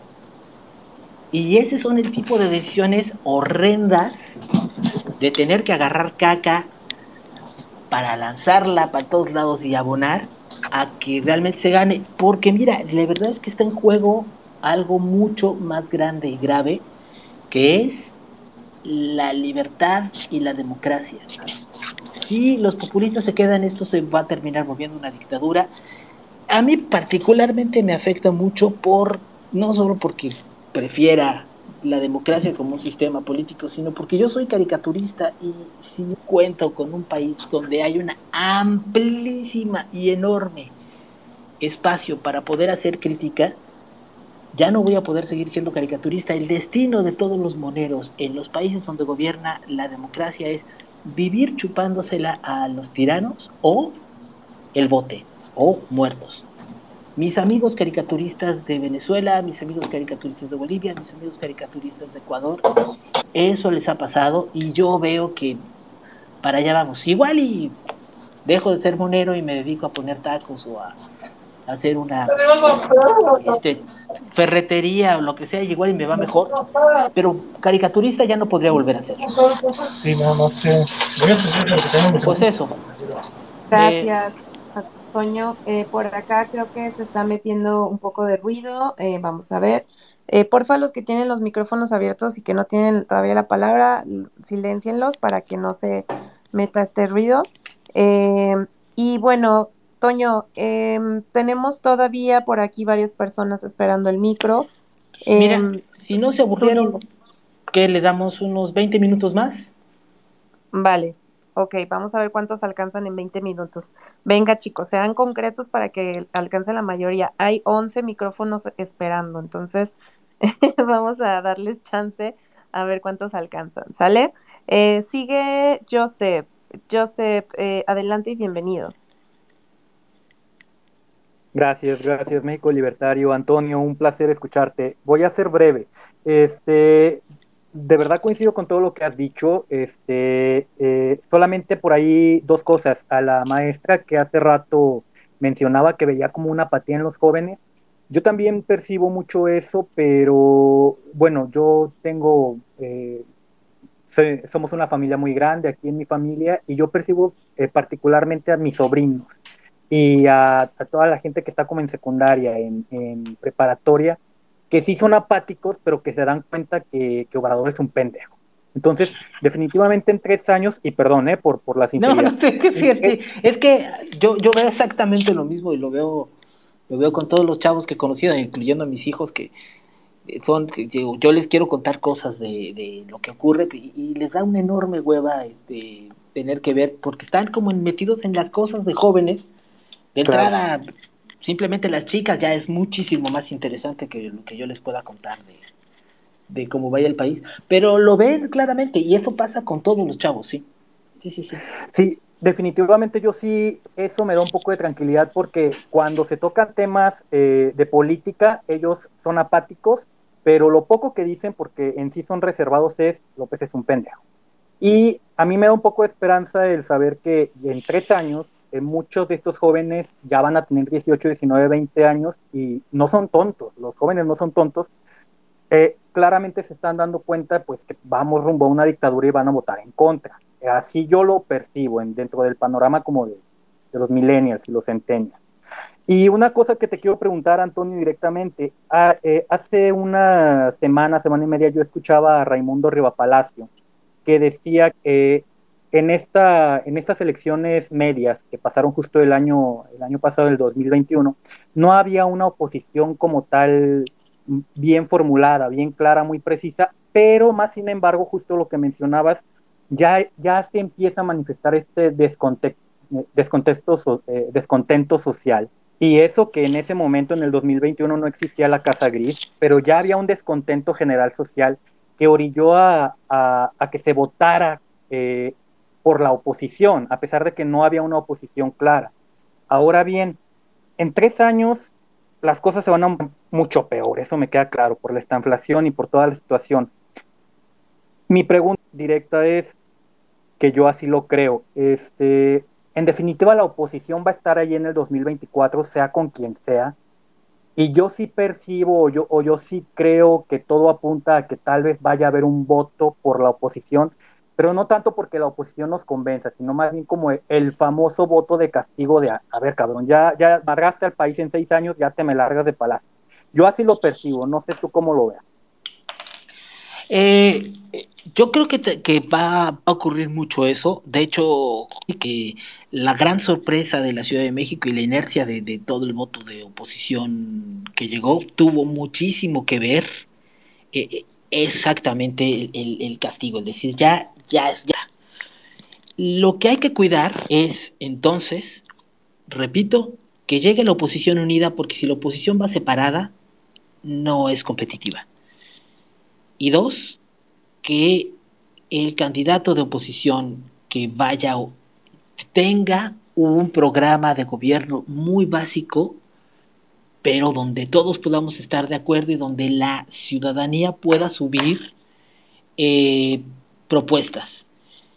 Y luego a esas propuestas cuidarlas y organizarnos para que no las descarten una vez que lleguen al poder. Creo que si nos ponemos a chambear en esto, eh, se va a lograr. Mi recomendación así para cosas prácticas, hay un montón de organizaciones que están ahora haciendo redes de personas para lograr esto.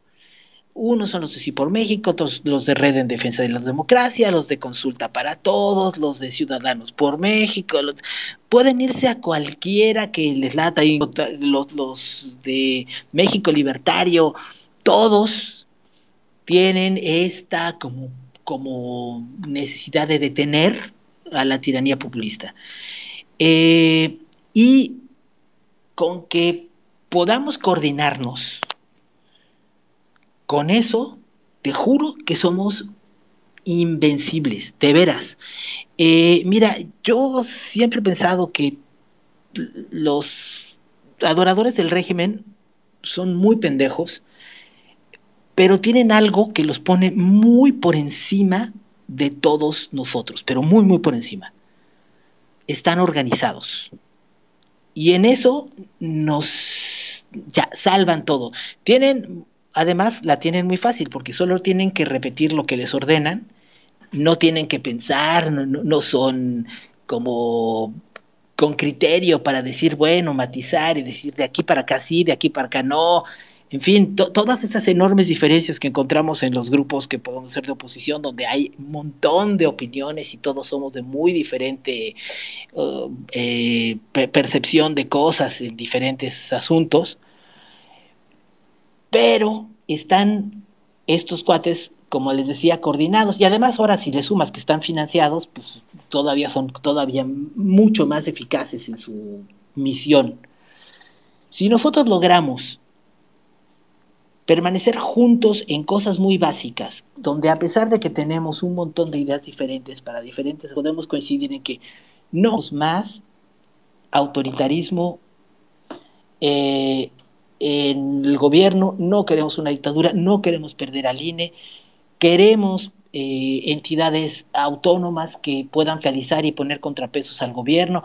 Hay un montón de, de cosas que sí coincidimos todos. Esas, llevarlas como, como empujarlas para que sean agenda de, de la oposición y ya está. Los que tienen más echado a andar este camino, creo yo, son los de Sí por México, pero un montón de organizaciones más lo están haciendo.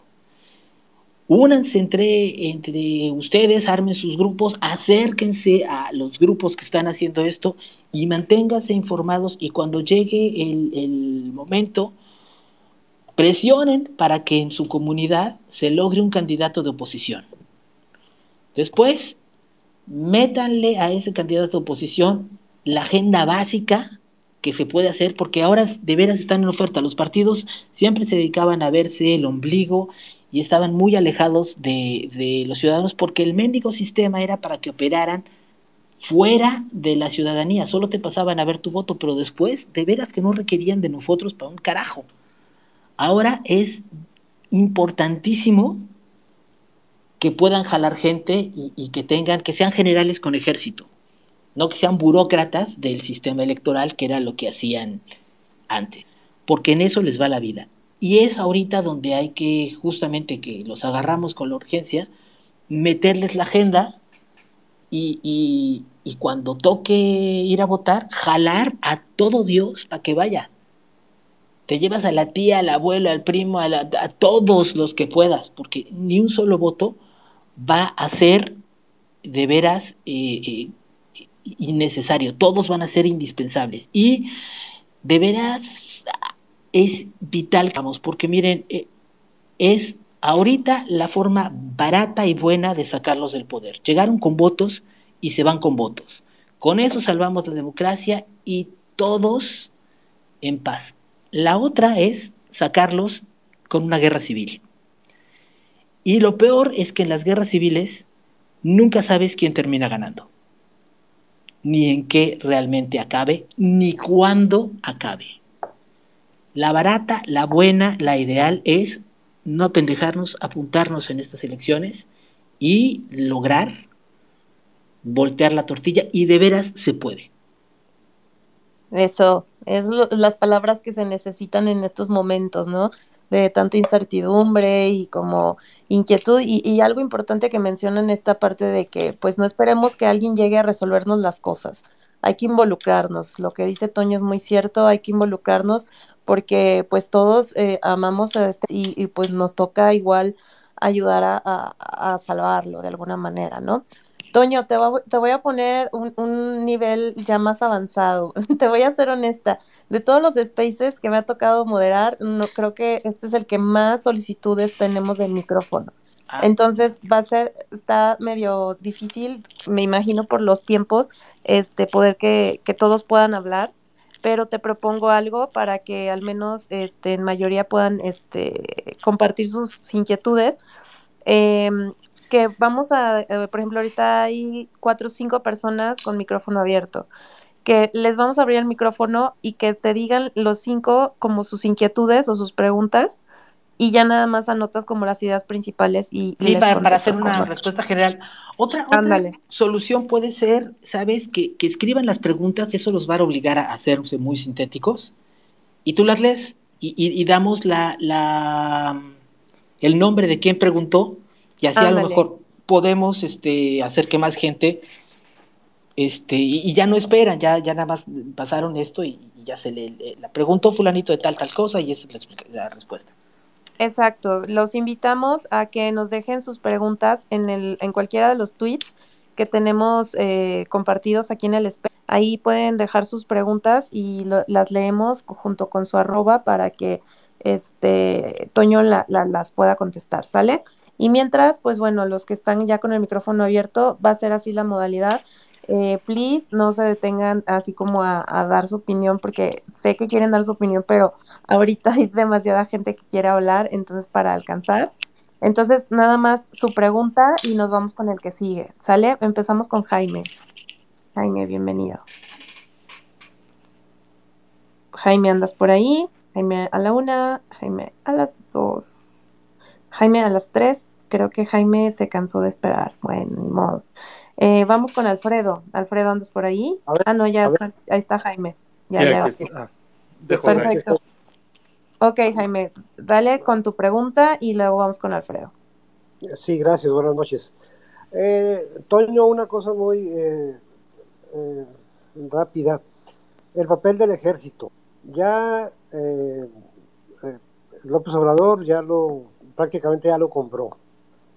¿Tú cómo ves o crees tú posible que podamos eh, desactivar eh, al ejército, que podamos hacerlo que regrese a los cuarteles? Eh, Mira. vamos con la que sí. Ah, bueno, Ajá, ¿la sí, sí, sí, no, siguiente, la siguiente. Ah, ok. Sí, vámonos con la que siga. Alfredo, tu pregunta, por favor. Hola, buenas noches, eh, Toño. Este, bueno, eh, voy a ser breve. Eh, te- tenemos un presidente o tenemos un organismo ahorita que controla todos los medios de comunicación y la narrativa y el más importante es la televisión abierta. Además de que tiene un presupuesto multimillonario para los, para todo tipo de medios. Lo cierto es que las redes sociales ven, sí, pero el porcentaje de mexicanos son muy pocos. ¿Qué tanto se podría nosotros empezar a, como sociedad, presionar a que se acorten los eh, tiempos que tiene el gobierno pues, para, porque es una competencia desleal, ¿no? El presidente tiene una hora y media eh, diaria para decir estupideces Alfredo, Y- Alfredo, rápido, vámonos, Sí, rápido. vámonos. Y la oposición pues no tiene, no tiene ninguno. O sea, sí hay una oposición, pero no hay medios. ¿Cómo podríamos acotar nosotros eh, es- esa participación del Estado en todos los medios? Listo, vámonos con la que sigue. ¿Andas anotando, Toño? Sí. que no se te vaya. Muy bien, vámonos con la que sigue. Sigue Humberto Cabrera. Adelante, Humberto. Hola, ¿qué tal? Buenas noches. Mi pregunta es, ¿cuánto creen que está influenciando el gobierno cubano y su sistema político en el gobierno actual de México? Gracias, Humberto. Muy bien. Vámonos. Eh, que sigue sería presidente Gordolobo. Adelante. Hola, ¿qué tal? Buenas noches. No sé si me escuchan. Sí. Ah, perfecto. Bueno, eh, personalmente yo también tengo un proyecto eh, de entrarme en la política. Soy psicólogo, pero me gusta el tema. Entonces, aquí mi pregunta sería, ¿por qué la urgencia de conformar una alianza entre los partidos que sabemos que a final de cuentas son lo mismo y van a hacer lo que sea por, por mantenerse eh, parasitando el erario? Entonces, por ejemplo, en Jalisco ya hubo una alianza entre PRD, PAN y PRI, entonces, eh, que es lo de Va por México. Entonces, ¿por qué no mejor permear dentro de las, dentro de las nuevas generaciones la idea de introducirse en la política para que ellos puedan irse adhiriendo a, al, al modelo de país que desean? Y mientras, ¿por qué no fomentar el uso de los referéndums para poder tomar decisiones de políticas públicas específicas que nosotros querramos dar a conocer, que nosotros querramos este, que sean aplicadas? Listo. Entonces, ahí quedó la última pregunta de los otros que estaban con el micrófono abierto.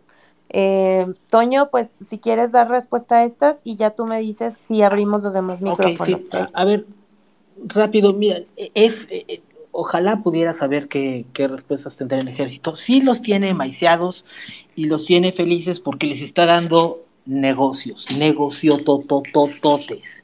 Les está cubriendo con, con dinero y eso pues los tiene muy contentos.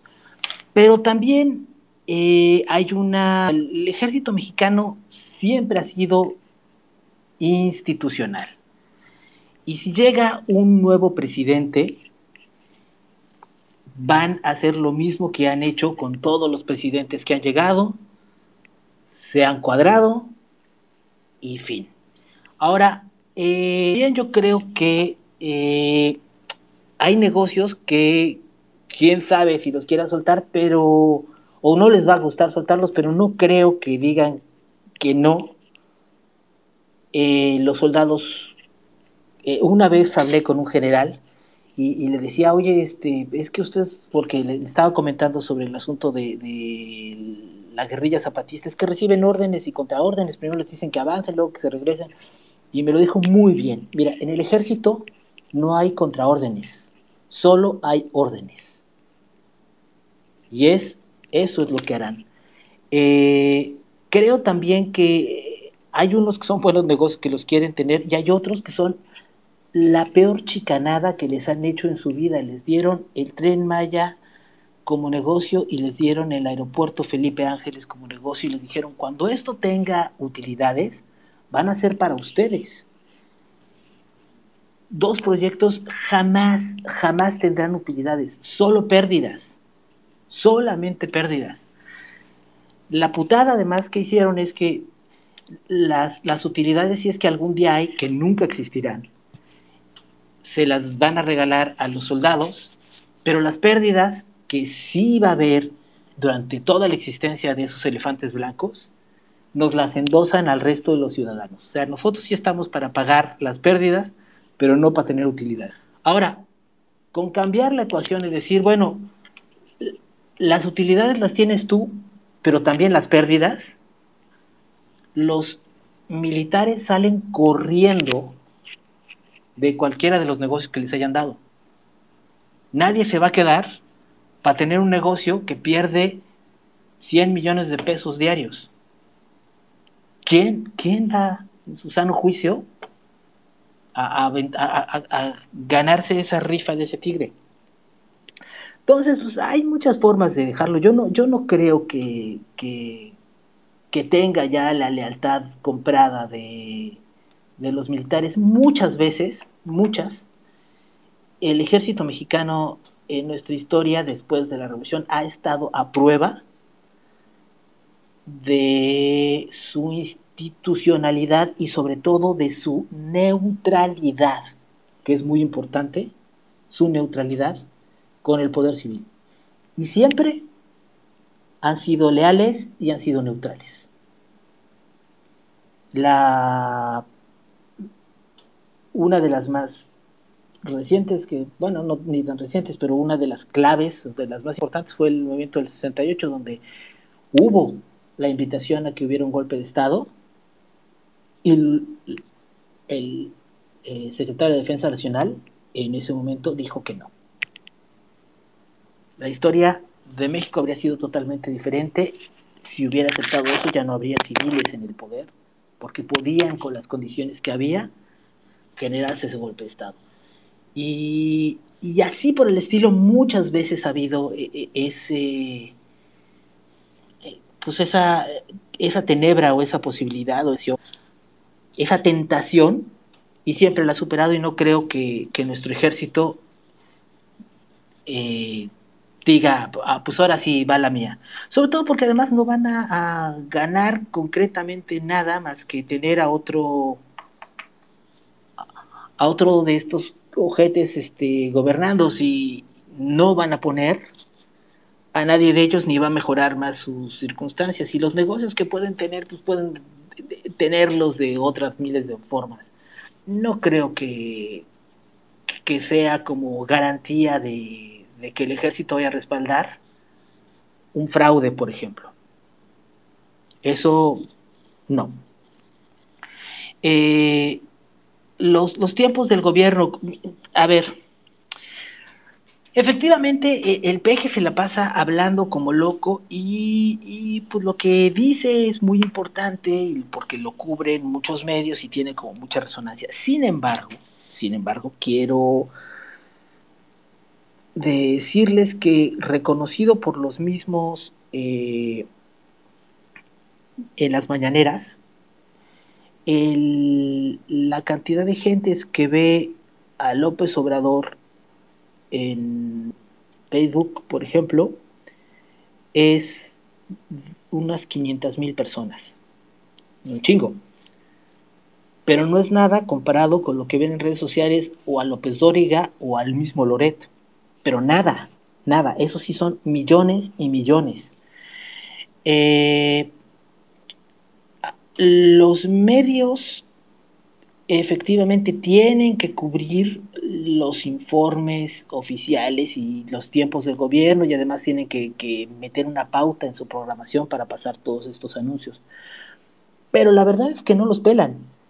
La, eh, el verdadero debate, el verdadero intercambio de ideas y sobre todo las narrativas que hacen que la gente cambie y tome una decisión y actúe están en las redes sociales. Y ahí hace bastante que el gobierno perdió, pero bastante. Eh, a diferencia de cuando tú ves un anuncio de spot de radio o de spot de la tele y tal, donde lo recibes y eres como medio pasivo o, recibes la como esa te pasan ories y tal, y, lo único que tienes es como un bombardeo que te recuerda una cosa. Lo que sale por las redes sociales es algo que sí te hace cambiar la, las campañas políticas hoy se hacen en redes sociales. Así le hizo Trump, así le hizo Obama, así, así ocurrió el, el, fenómeno de la independencia catalana, es ahí donde se organiza, donde se debate y donde sí ocurre ese cambio de que las personas de que reciben una información dicen, ah, voy a hacer algo. Cosa que no ocurre con los medios tradicionales. Así como ahorita vamos a vivir la primera guerra posmoderna de el mundo entre, con el enfrentamiento de, Ucrania con Rusia, donde buena parte de esa bronca, de esa guerra se va a librar en redes sociales y se va a librar eh, eh, en transferencias que pasan por internet, sin que haya un solo disparo, y eso puede ser lo decisivo que le dé la victoria a alguno de los bandos, también lo es las campañas políticas que tenemos hoy. Y yo veo que la misión entonces como decías de cómo contrarrestar todo este gran peso del, de las redes de, de, la información oficial utilizando las redes sociales con contenidos atractivos, relevantes, contundentes, con mucho punch, y creo que y, y gánate de hacerlo y difundiéndolos y creándolos y generándolos y llegando a, cada vez más gentes. ¿No saben qué importante, qué, qué fuerte es eso? Las famosas benditas redes sociales ya ahora son para el presidente las malditas redes sociales y ahí es donde está, donde está el pan, es decir, donde está la carnita de, la verdadera bronca. Eh, por ahí es donde se le está dando la vuelta a la tortilla y cada vez más. Sobre lo de por qué hacerle caso a los partidos políticos si son una mierda, tienes toda la razón. Son de veras todos los que me pongas impres. Pero con esos bueyes hay que arar porque el modelo de nuestro sistema es con los partidos políticos. Y ellos son los únicos que pueden lograr que de manera pacífica y con votos se acabe esta dictadura, se vaya este mendigo régimen y poder hacer otras cosas. Por eso es tan importante hacer algo con ellos ahora. Y por eso es vital que estén todos juntos. Porque si no, es regalarle al populismo México, si los tenemos divididos, eh, y, ya este, esperar a, que impongan una dictadura y, y no quedará más remedio que sacarlos a través de una guerra civil. Y eso sería un costo mucho, mucho, muy grave que, y, es por eso que es mejor ahorita superar el asco y tenerlos y además someterlos, porque ahorita están en, plan de flojitos y cooperando, a, a, decir, no, es que yo, ¿para qué me junto con ellos si sean siempre una mierda? Sí, sí, sí, pero son esos con los que tienes que, que chambear en este momento. Si, si perdemos esa coalición, no es viable, no es posible pensar en que se puede sacar a los populistas de, en el 2024. Em, ahora, eh, lo de lo de los referéndums. Que, mira, eh, quisieron poner esta cosa de los referéndums y la democracia participativa y tal como una verdadera novedad que, que llegó con los con los populistas. La verdad es que ya teníamos en México la figura esta del presupuesto participativo que estaba además montado en, verdadera, eh, eh, eh, en un formato de, referéndum o de pequeño plebiscito para cosas concretas que es como yo creo que sí se debe de utilizar esta figura. Por ejemplo, en la colonia donde yo vivía en la Ciudad de México, todos los años había el presupuesto participativo, había una lana que el gobierno te decía, me vamos a dar en dinero, pero te la vamos a dar en un servicio que le vamos a poner a la colonia, porque cada colonia tiene una bolsa de, lana. Y eso les alcanza para qué quieren. Nosotros les decimos si se los podemos poner. Y entonces los vecinos nos juntábamos y unos querían poner un parque y otros querían poner iluminación y otros querían poner este, casetas de vigilancia. Se hacían unas votábamos y entonces este año ganó el parque, bueno, hubo parque. Y el siguiente año, bueno, pues ganaron el alumbrado, pues se ponía la luz. El siguiente, y así, y ese son el tipo de, referéndums para cosas concretas de, que te puede incidir, que yo creo que es como muy sano y muy bueno que tengamos ese tipo de, eh, de herramientas. Pero para cosas tan peligrosas como vamos a quitar a un presidente o tener que preguntarte si podemos enjuiciar a políticos que han hecho, si queremos que enjuicien a políticos que han hecho eh, eh, robos mientras que estuvieron, es, es una verdadera mamada peligrosísima, porque en, en los dos casos nos están preguntando si queremos ser cómplices de que se viole la ley. Por ejemplo, para los expresidentes no había ni necesidad de hacer un plebiscito. La ley es clara. Si tú cometiste un delito y hay pruebas, se mete una denuncia, se investiga y si eres culpable, se te juicia y se, se te castiga. No tiene que, estás preguntando, ¿qué quiere usted? ¿De verdad? ¿Está usted seguro que quiere que se cumpla la ley? Carajo, ¿para qué tenemos un gobernante si, si, si nos va a preguntar si quiere que, la ley se cumpla? Y luego, de cualquier manera, cuando ganó supuestamente el, el que se enjuiciara a los expresidentes, nos dice, ah, bueno, ganó con poco, no es eh, vinculante, pero yo sé, no se preocupen, porque yo de cualquier manera puedo enjuiciar a todos estos políticos, porque no es necesario, lo reconoció el mismo López Obrador, no era necesario que les preguntáramos, la ley es muy clara y pues, yo lo podía hacer en cualquier momento y lo voy a hacer. Bueno, seguimos esperando desde agosto del año pasado, que fue la revocación, de la, perdón, la consulta para los expresidentes, que enjuicien a alguien. Va a haber, siquiera que les abran una carpeta de investigación. No hay nada y nunca va a ser nada, porque esas cosas son actos de propaganda, son eh, eh, estridencias, son obras de teatro para que volteemos, entretengamos en las pendejadas que quieren estos cuates, mientras que ellos saquean y arman el proyecto de poder que tienen. Entonces, este, yo es lo que creo que si vamos a utilizar estas de, de revocación, debe de ser, digo, no, perdón, no de revocación, sino de consulta, debe ser para cosas concretas, aterrizables, donde sí pueda realmente decidirse en algo que ocurra y no en actos de propaganda que no tienen nada que ver. Y si vamos a ocupar recursos nuestros, tenemos, en, usémoslos para las elecciones que vienen eh, de gobernadores, ahí sí, movámonos, movilicémonos, porque son las buenas, esas son las que cuentan. Lo demás es hacernos tontos.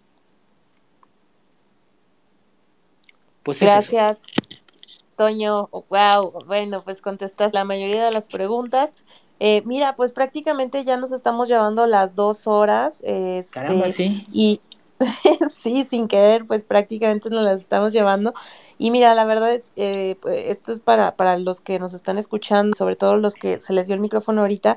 Eh, eh, creímos que podían alcanzar a hablar más personas, pero por los tiempos pues ya eh, vemos poco probable que alcancen a hablar eh, pues los que se les abrió el micrófono. Pero, eh, les, eh, ¿qué te parece, Toño? Un segundo, segundo space y a los que están ahorita con el micrófono en ese segundo space van a ser los primeros en hablar para que pues no se queden con, con también con estas ganas, ¿no? Ya tomamos screenshot de quiénes son eh, para que no sé, nos ponemos de acuerdo, este, mi estimado Toño, para ver si nos puedes dar otra fecha para una entrevista, eh, porque la verdad se puso bioplática, eh, es muy interesante escucharte. Eh, nos gustaría saber dónde seguirte, dónde, eh, dónde estás haciendo tus publicaciones. em, ¿Tienes otras redes aparte de Twitter? No sé qué nos quieras compartir antes de ir cerrando. Ah, pues bueno, mira, en- mira, yo realmente lo que hago es, Twitter, que eh, ahí estoy muy seguido, en arroba garcimonero. Eh, tengo una página de que se llama eh, garcimonero.com, monos y, textos como de humor, ah, y, y una página de Facebook donde también estoy como Garci Monero, o perdón, como José Antonio Garci Nieto, pero ahí, ahí me meto menos, donde realmente me encuentran es, es en Twitter. Y, eh, y bueno, y publico diariamente en el periódico El Financiero y de la revista española El Jueves, de Excelente. caricaturista. Y, y bueno, y, y de guiones, pues seguramente han visto mis sketches, cosas este, pues, de varias, de chile, dulce y pozole, este, casi cualquier cosa de comedia que se produzca en México, alguna mano le he metido. Órale, qué chido saber eso, ¿eh? Interesante.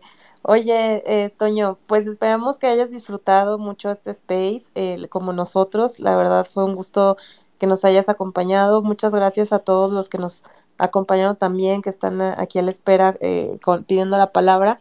Como les decimos, esperamos te- poder tener una segunda edición y les recordamos visitar la página de México Libertario, www.mexicolibertario.org, org.